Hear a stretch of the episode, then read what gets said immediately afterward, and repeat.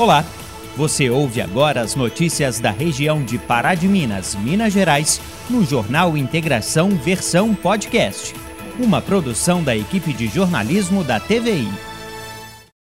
A Prefeitura de Pará de Minas começou a construção de novas rotatórias em pontos estratégicos da cidade. A primeira delas foi concluída e instalada na Avenida Presidente Vargas, no bairro Raquel. Você aí que é motorista, gostou deste tipo de solução para o trânsito? Este será um dos destaques do Jornal Integração desta noite. Veja também: tempo seco é vilão da saúde e também do bolso. Falta de chuva faz disparar preços de verduras, frutas e legumes. Alunos do patronato participam de oficina que ajuda a manter tradição centenária de Pará de Minas, a arte ceramista. Exposição no museu homenageia os escritores de Pará de Minas. Faturamento do comércio pela internet cresceu 41% no último ano. Novo jeito de consumir aumentou a demanda por entregadores autônomos de mercadorias. Depois de mais de um ano e meio, o Teatro Municipal de Pará de Minas volta a receber o público. Noite de terça-feira foi especial para comemorar o Dia Mundial do Rock. Lei do superendividamento entra em vigor e traz mais proteção a quem acumula muitas dívidas e não tem condições de pagá-las. E ainda, você tem o hábito de ler? Sabe o quão importante é manter essa prática que estimula a imaginação e a criatividade? Pois é, este também será assunto no nosso jornal de hoje. Quarta-feira, 14 de julho de 2021. Este é o Jornal Integração, que já está no ar.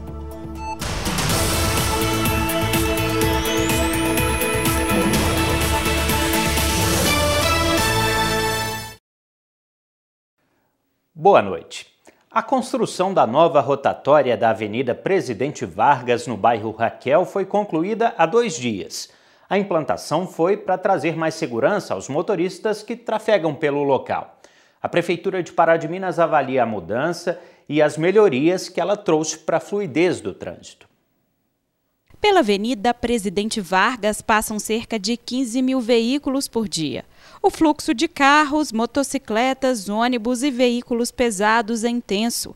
Com trânsito movimentado, os acidentes também são muitos. Para trazer mais segurança, foi implantada no local uma rotatória. O que nos chamou a atenção naquele local, naquele na entrada na rua Raquel Ferreira, foi isso: altos índices de acidentes, inclusive de motoqueiros. Então, isso foi o que nos provocou a tomar uma atitude no sentido de trazer segurança para a população. Nosso primeiro motivo da gente estar tá fazendo aqui a rotatória foi isso, trazer segurança. Segundo, é, ver a questão da mobilidade urbana, porque aquela avenida passa mais de 15 mil veículos por dia. Então, é um, um número intenso né, de veículos transitando naquele, naquela via. Este modelo da rotatória veio de inspiração da cidade de São Caetano do Sul, em São Paulo. A construção envolve mais inovação. Trazendo um modelo de rotatória diferente e eficiente no que se refere à questão dos transportes pesados, porque para de Minas é uma cidade que é fomentada a economia pelo agronegócio. Então tem milhares de caminhões e até carretas bitrem que, trans, que transitam naquele local diariamente. Então a gente tem que pensar nesse transporte pesado. Em função disso, a gente fez aqui a rotatória nesse modelo diferente, fazendo a parte de fora mais rebaixada, porque na eventualidade de, um, de uma carreta bitrem for passar ali, ela pode subir naquela parte é, de fora da rotatória, que é feito para receber aquele peso, e fazer e circular ali e fazer o trânsito de maneira adequada. Então a gente fez tudo de maneira planejada, pensado, né, e focando na segurança da população. A Secretaria de Desenvolvimento Urbano avalia outros pontos de Pará de Minas onde serão feitas mudanças relativas ao trânsito. A ideia é trazer segurança, inovação e mobilidade urbana. Toda cidade que quer crescer de maneira né, sustentável e visando a, visando preocupando com a população, né? Porque as pessoas ficam ali é, transitando do serviço para casa, demora um tempo. Será que é o tempo adequado? Pode ser reduzido esse tempo? a gente traz qualidade de vida para as pessoas. Assim que você pensa mobilidade urbana, você pensa na qualidade de vida das pessoas que estão naquele município.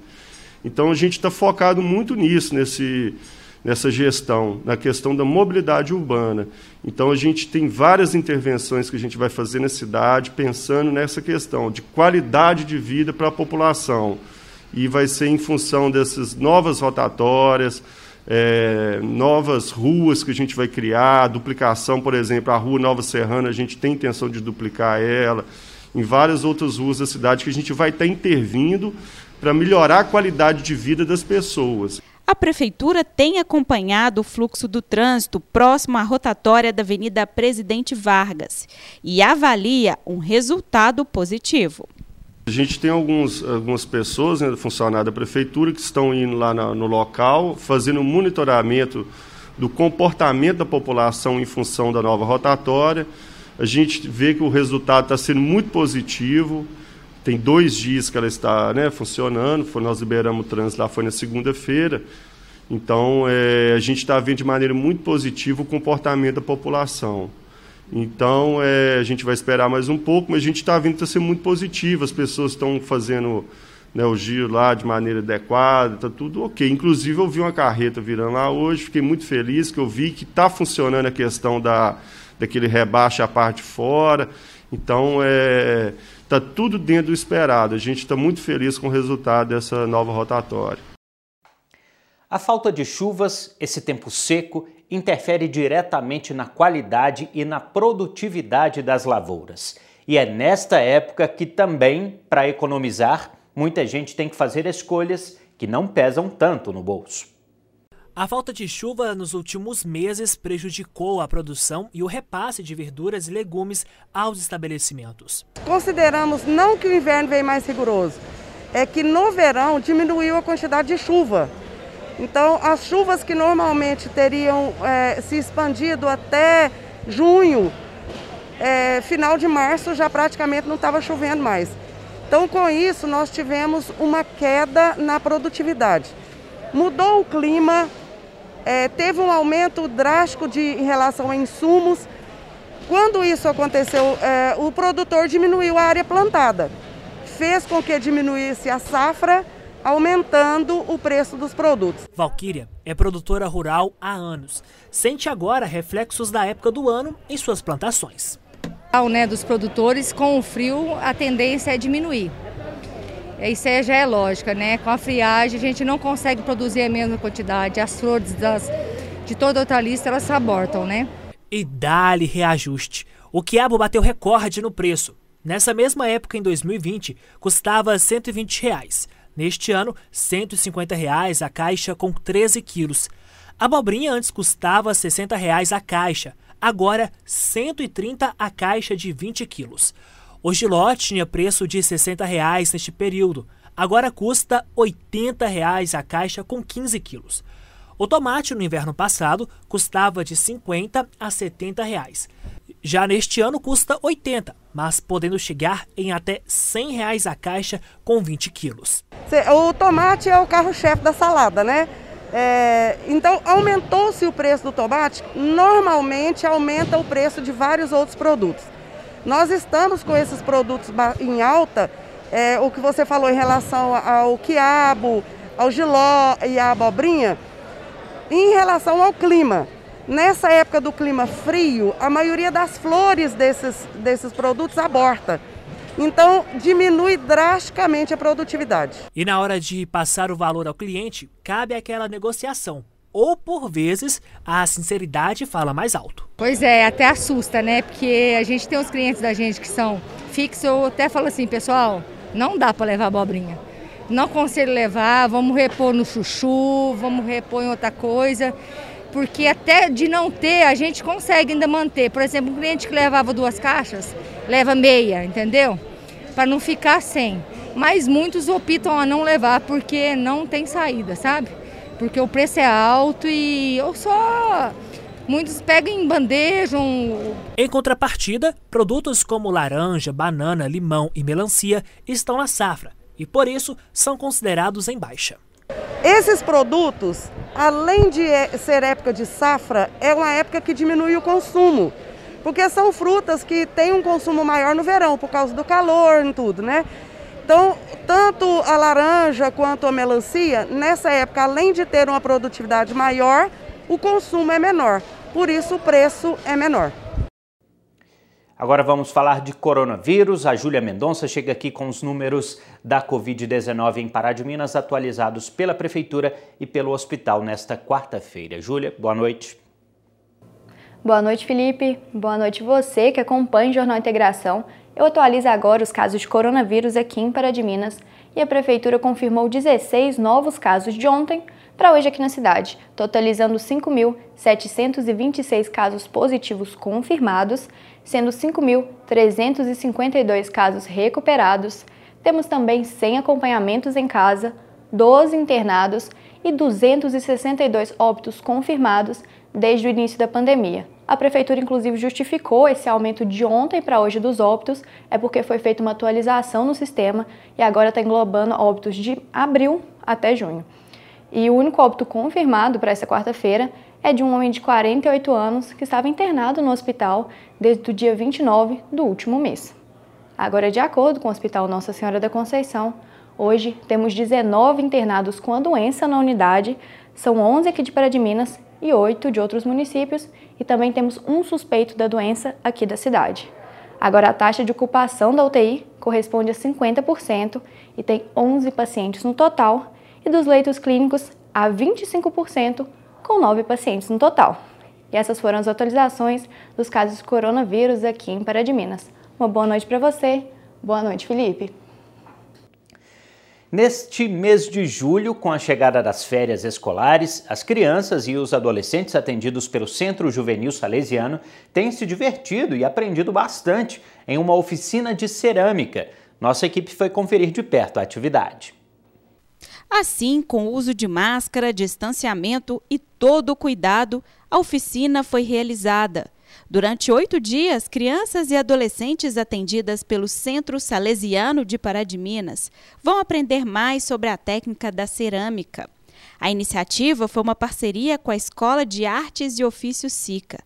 O objetivo é ampliar e integrar a arte na vida deles. O projeto Arte Movimento ele, ele tem essa característica, né, que é não somente ficar restrito a ações ali no entorno da escola ou dentro da própria escola de artes, mas levá-la a outros espaços. Então a escola sai dos limites dela e, e chega a outras instituições que também necessitam desse contato né, com a arte. Nós, nós estamos desenvolvendo esse projeto aqui no patronato, no Centro Juvenil Salesiano, mas também lá no Cecília Meirelles, no projeto Transformando Gerações. Então são dois projetos que estão acontecendo de forma itinerante para que a arte possa é, ocupar mais espaço, sobretudo nesse momento da pandemia, em que podemos vencer mais esse obstáculo. Em cada mesa com material, cada aluno teve uma missão importante. Todas as peças fabricadas na oficina serão usadas para a construção de um presépio. O nosso objetivo aqui no Salesiano é fazer um, um pequeno presépio com esses meninos, sabe? Então eles estão fazendo os, os bichinhos de barro, né? Eu vou trazer já uma peça pequenininha da Sagrada Família e nós vamos encher, fazer com eles no final do ano, com os bichinhos. Esse primeiro processo é construir esses bichinhos com a cerâmica. Vamos levar lá para a escola, nós vamos queimar e depois vai ter a continuidade desse projeto, que é a pintura dessas peças para dar um ar mais bonito. Né? E nisso, aqui mesmo, o Fábio e os outros, eu já pedi para ir construindo com eles esse cenário legal, porque uma vez que a gente não dá para a gente ficar aqui, né? Mas que a gente volta depois para poder fazer com eles no final do ano. Com alegria, entusiasmo e dedicação, os alunos têm se divertido durante a oficina. Momento de aprendizado e inclusão muito válido e positivo, principalmente depois do atendimento presencial aos assistidos retornar. Faz bem demais porque é uma atividade educativa interativa que possibilita a ocupação do tempo deles e ao mesmo tempo com algo que é de arte e que usa da inteligência deles. Nós já estamos, Isabela, há mais de 75 anos presentes aqui. A nossa obra completou em, março 75 anos o patronato.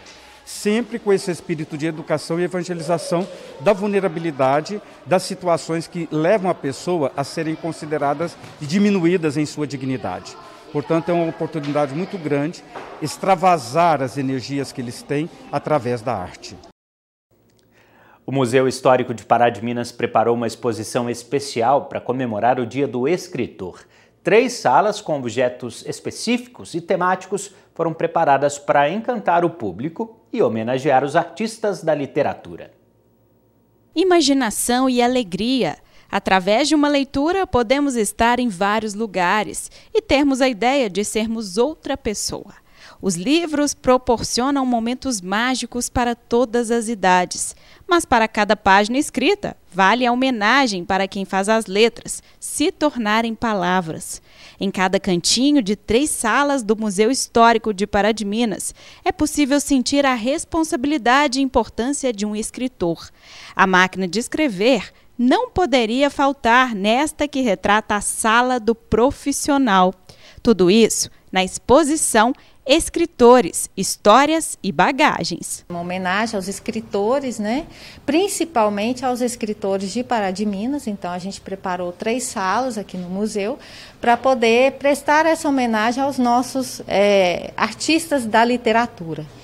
Então a gente preparou uma sala ali onde é, o escritor trabalha, né, com objetos e peças, né, do museu, peças antigas muito bonitas. Em outro ambiente, vários textos de muitos escritores. A ideia é o visitante se sentir livre para ler e assim se encantar e identificar com cada poema, poesia e palavras. Nesta outra sala, livros dos escritores de Pará de Minas. E é possível conhecer também todos os membros da Academia de Letras do município, uma forma de valorizar cultura e arte. A, a, leitura, né, ela é muito importante. A gente sabe que aqui na cidade as pessoas, graças a Deus, gostam muito de ler. A gente vê o movimento enorme que a biblioteca pública tem.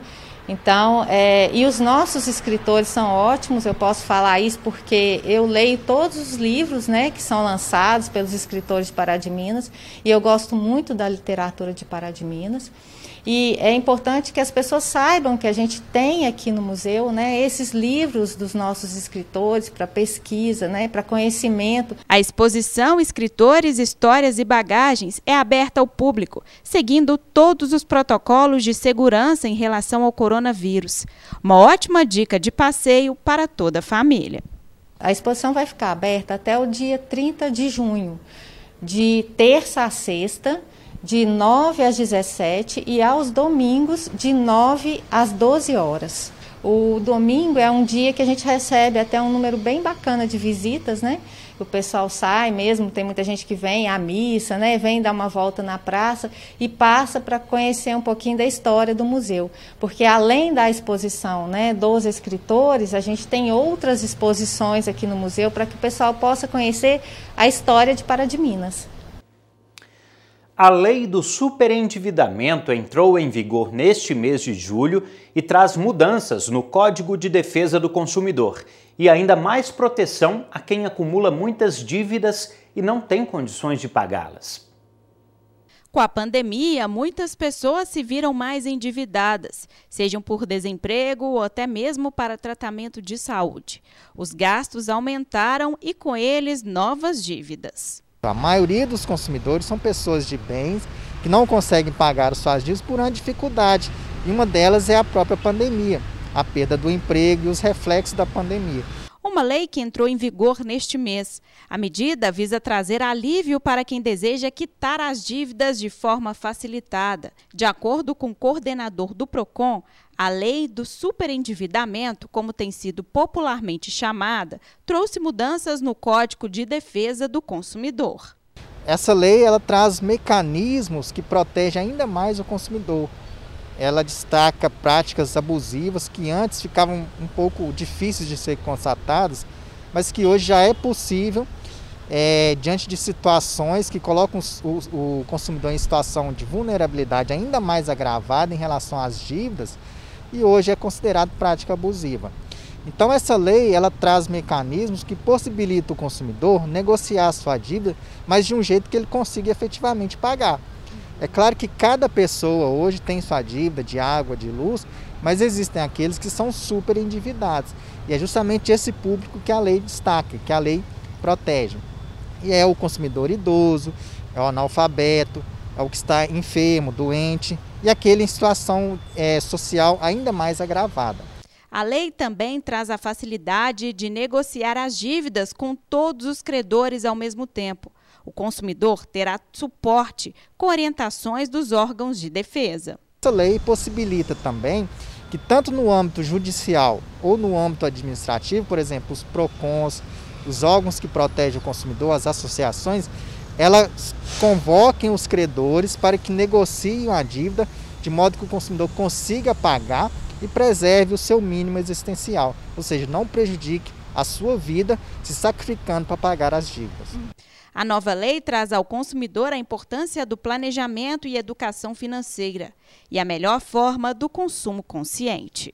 É extremamente importante, especialmente hoje, né? porque as compras elas podem ser parceladas e o consumidor ele tem acesso a uma variedade de produtos e diante da situação que ele fica tolhido, ele fica excluído dessa, desse mercado, isso dificulta ainda mais a sua vida. Mas essa lei traz essa possibilidade dele renegociar suas dívidas de modo que ele consiga apagar. E é bom lembrar que aquelas dívidas que estão é, foram contraídas de maneira fraudulenta ou que envolvem bens de alto valor, bens de luxo, não se enquadram nessa, nessa regra, nessa lei.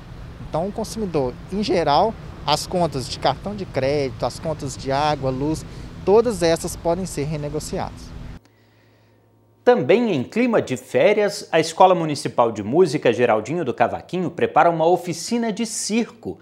A atividade é para crianças e adolescentes. Em parceria com o Estúdio Sol, a Escola Municipal de Música desenvolveu um projeto para o período das férias escolares. Serão oferecidas atividades circenses para crianças e adolescentes. As inscrições vão acontecer na quinta e sexta-feira desta semana, dias 15 e 16 de julho. O objetivo do projeto é trazer um momento de descontração para as crianças. Né? A gente sabe que esse semestre, com aulas online, as crianças ficaram sobrecarregadas, então a gente quer trazer uma coisa, um diferencial para essas férias. E estamos em parceria com o Estúdio Sol, através do professor Wendel, e realizaremos na Escola de Músicas, do dia 19 ao dia 23, as oficinas de malabares, acrobacias. Valkyrie ainda dá mais detalhes de como vai funcionar a oficina e o que é necessário para participar e garantir a vaga. Importante lembrar que as inscrições serão no dia 15 e 16. São poucas inscrições para cada, para cada horário, né? Por causa do, do distanciamento que a gente precisa para realizar as atividades. Então, os responsáveis por crianças e adolescentes acima de 6 anos de idade que se interessarem a participar, nós estaremos no dia 15 e 16, de 7h30 às 4h30 da tarde, realizando as, as inscrições. Para que a oficina aconteça, é importante que a criança tenha o seu próprio kit de malabares. Então, a gente tem, ele, o professor pede né, uma ajuda de 30 reais para que a criança adquira o seu próprio kit de malabares para os pais, né? Um recadinho importante para os pais, que as crianças venham com roupas confortáveis para dar maior mobilidade, facilidade com os movimentos, né? Venham utilizando máscara e venha com a sua garrafinha de água, né? Nós estamos seguindo o protocolo de aferição de, de temperatura e é, álcool em gel na, na entrada e na saída. Wendel é professor de circo e vai ser responsável por conduzir as aulas durante a semana da oficina ele garante uma experiência de muita diversão e aprendizado. Eu sou palhaço de natureza e dentro do circo eu me redescobri em várias facetas do circo. Nas minhas aulas eu trabalho principalmente com a parte acrobática, com desenvolvimento motor, com coragem, confiança, determinação. O circo trabalha tudo isso. O nosso projeto de férias com circo aqui do Estúdio Sol em parceria com a Escola de Música, nós vamos fazer uma oficina circense para crianças e adolescentes, todo mundo, tá? A partir de 6 anos de idade. E a proposta para essa oficina é trazer atividades que envolvem malabarismos, acrobacia e equilíbrio.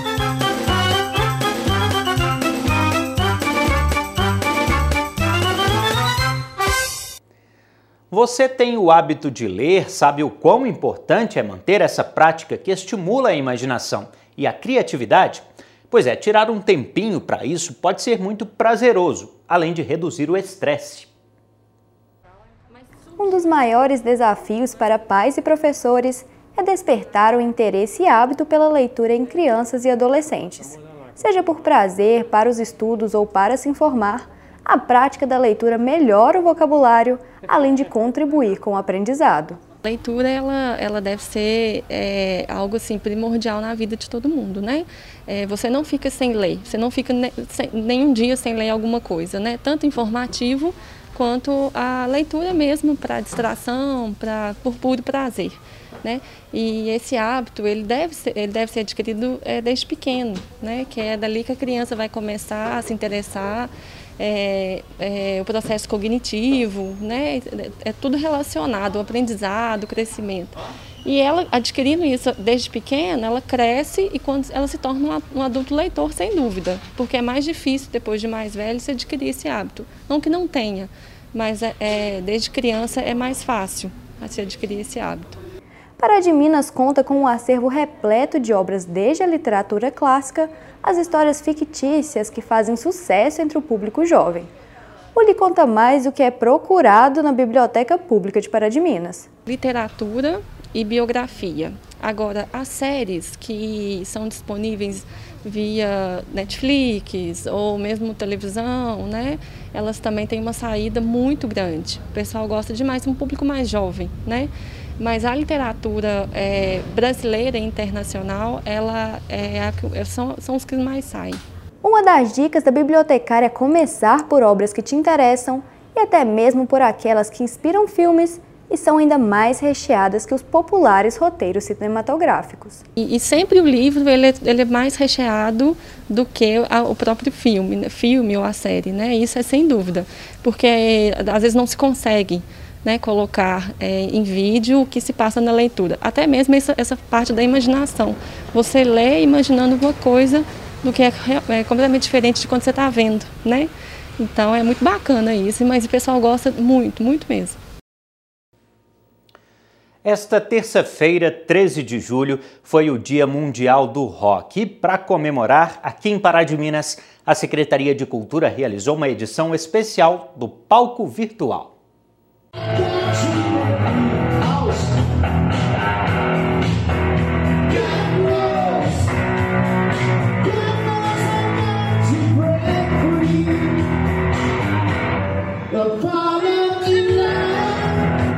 O palco virtual especial Dia do Rock marcou a volta do público ao Teatro Municipal Geraldina Campos de Almeida.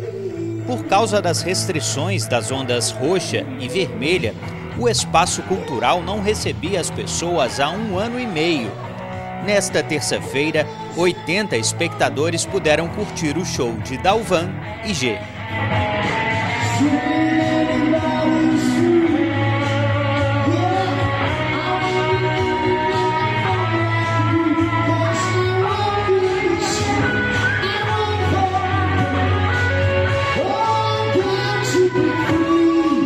comemoração ao Dia Mundial do Rock, o Dia do Cantor, o Dia do Músico.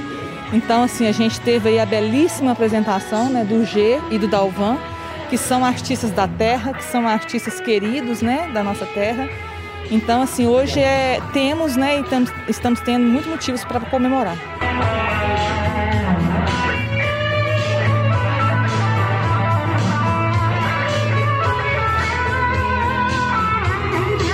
Que momento esperado, né? Quanto a gente trabalhou e sonhou por esse momento de poder reabrir as nossas estruturas para o público e numa data tão especial no dia do rock e ainda mais especial trazendo os dois monstros sagrados da música de Pará de Minas, o G e o Dalvan.